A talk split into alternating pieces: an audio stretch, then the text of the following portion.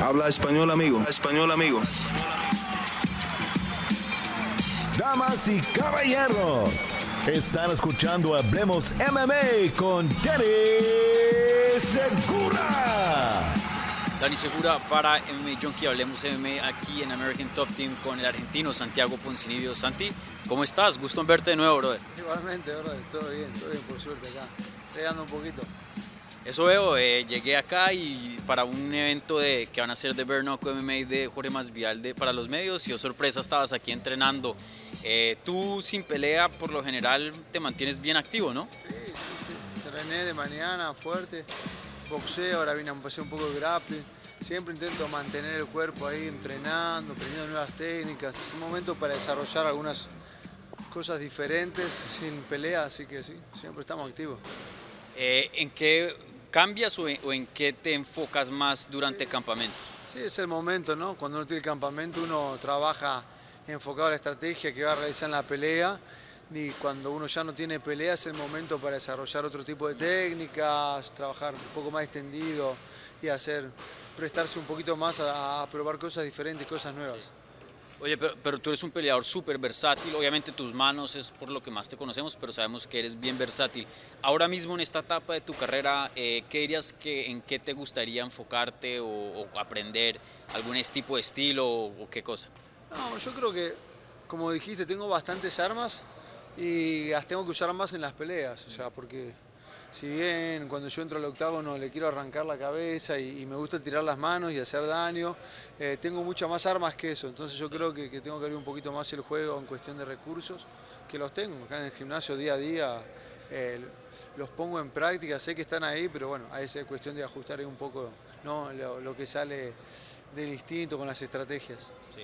Y, y, oye, eh, vienes de una, de una, derrota contra Kevin Holland en una pelea muy grande en UFC 287 en Miami. Eh, primero que todo, ¿cómo estás de salud? Yo sé que pues a veces eh, es, un knockout o algo así pues puede tener efectos eh, en diferentes personas, ¿no? Sí, sí, sí, pero la verdad que ni siquiera te voy a decir que fue un knockout, fue una caída así media dramática, cómo pegó el golpe, pero no estaba ni noqueado. Yo podría, sí.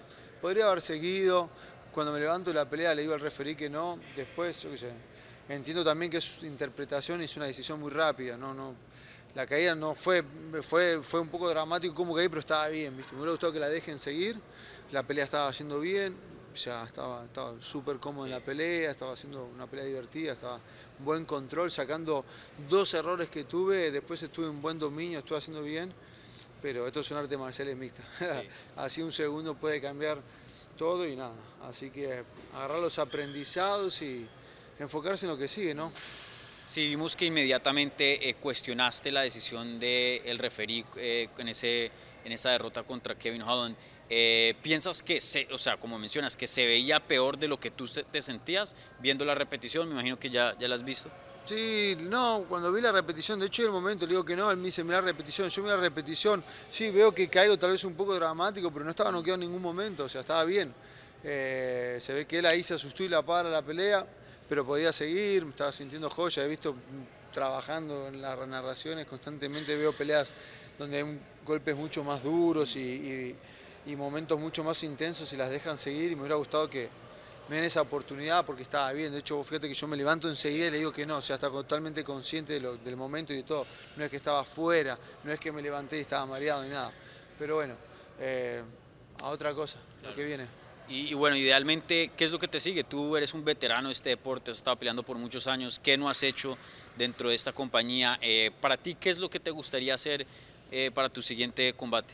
Vamos a ver qué pelea me, me, ofrece la compañía ahí. Yo, como te digo, siempre estoy acá trabajando y nada, volver a pelear lo más rápido posible, intentar hacer dos peleas más este año, estar activo y seguir poniendo una guerra arriba del octágono, que es lo que sé hacer. Eh, habías mencionado, bueno, en el pasado eh, habías mencionado a Robbie Lawler, de hecho te dieron esa pelea, pero él se lesionó y la pelea se cae. Se habló un poquito de pronto eh, una pelea con Brian Barbarena. ¿Esos son oponentes que todavía te interesan? ¿O qué tipo de persona, no sé si tengas un nombre específico con quien te gustaría pelear a futuro? Vamos a ver qué dice la compañía, sí, ambas peleas son buenas peleas. Vi que Robbie Lawler fue anunciado con Nico Price, así que esa pelea ya no. vamos a ver qué la compañía está pensando. La verdad que El que venga, yo acepto todo lo que me dan. Todas las peleas que me dan las acepto y pongo un show arriba del octágono, así que saben que si me ponen van a tener una buena pelea y eso es lo que yo hago, buenas peleas, que me den un oponente y la fecha y vamos para la próxima.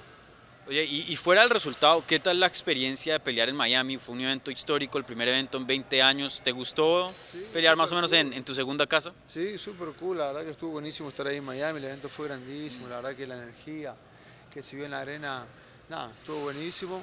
Así que ojalá que vuelvan de nuevo, que se repita más veces y ahí estamos, seguimos. E, eso había hablado con eh, Duriño, que me había comentado, cada vez que haga un evento en Miami, que, que, me apunten. ¿Tú estás como en las mismas? Claro, claro, sí o sí. Cuando estén de vuelta, ojalá me toque la oportunidad de estar ahí, porque sí, la verdad que la atmósfera fue muy linda, fue un evento de muy buena, ¿no? Terrible magnitud, muy buena repercusión y nada, contento. Contento de estar parte de la cartelera. Fue una muy buena pelea, a la gente le gustó mucho. No salió el resultado que se esperaba, pero este es el deporte. Vamos para la próxima. Y, oye, eh, antes de, la pandemia habíamos visto que UFC tuvo un interés muy grande en el cono sur de eh, Latinoamérica, Argentina, Uruguay, eh, Chile también estuvieron por allá. tú obviamente fuiste gran parte de, esa misión que tuvieron por allá. antes de, que te retires en algún punto, ¿no? ¿te gustaría que UFC volviera a retomar eso y, y pelear nuevamente en Argentina en algún tiempo? Claro, claro, es un sueño, ¿no? De hecho, eso siempre se habla cuando tengo la oportunidad con, la gente de la compañía y está, está, está, en los planes, así que vamos a ver cuando se alineen las cosas para, para que se dé. Sí o sí, otra pelea más en Argentina. Sí, sí, sí, la vamos a hacer realidad, claro que sí. Todavía queda, queda rato. Claro. Y, oye, eh, déjame te pregunto, porque obviamente tú eres un gran peleador, pero también obviamente un gran comentarista ahí para UFC.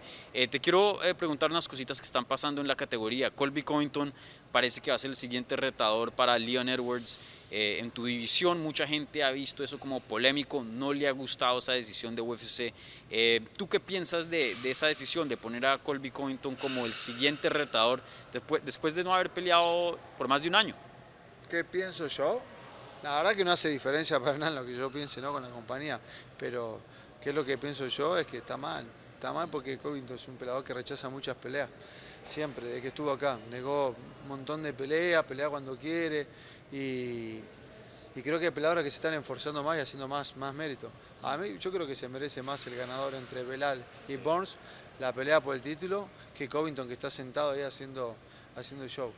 Eh, me parece ¿no? que es más justo. Bueno, sí, vamos a ver qué dice la compañía. Sí.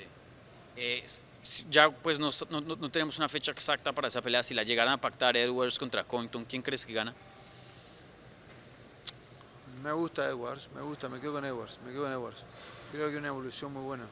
Fue con buen alcance, es una pelea de zurdos, pero creo que tiene un muy buen pateo, lo mostró con con Camaro, tiene buena mano, tiene una muy buena defensa, mejoró mucho en el grappling, realmente lo veo muy completo. Eh, me gusta, me gusta de lo veo como favorito. Bueno, Santi, un placer como siempre hablar contigo y, bueno, toda la suerte del mundo en, lo que te siga, muy, muy ansiosos de, de ver qué, qué te sigue a ti para tu carrera. Gracias, hermano.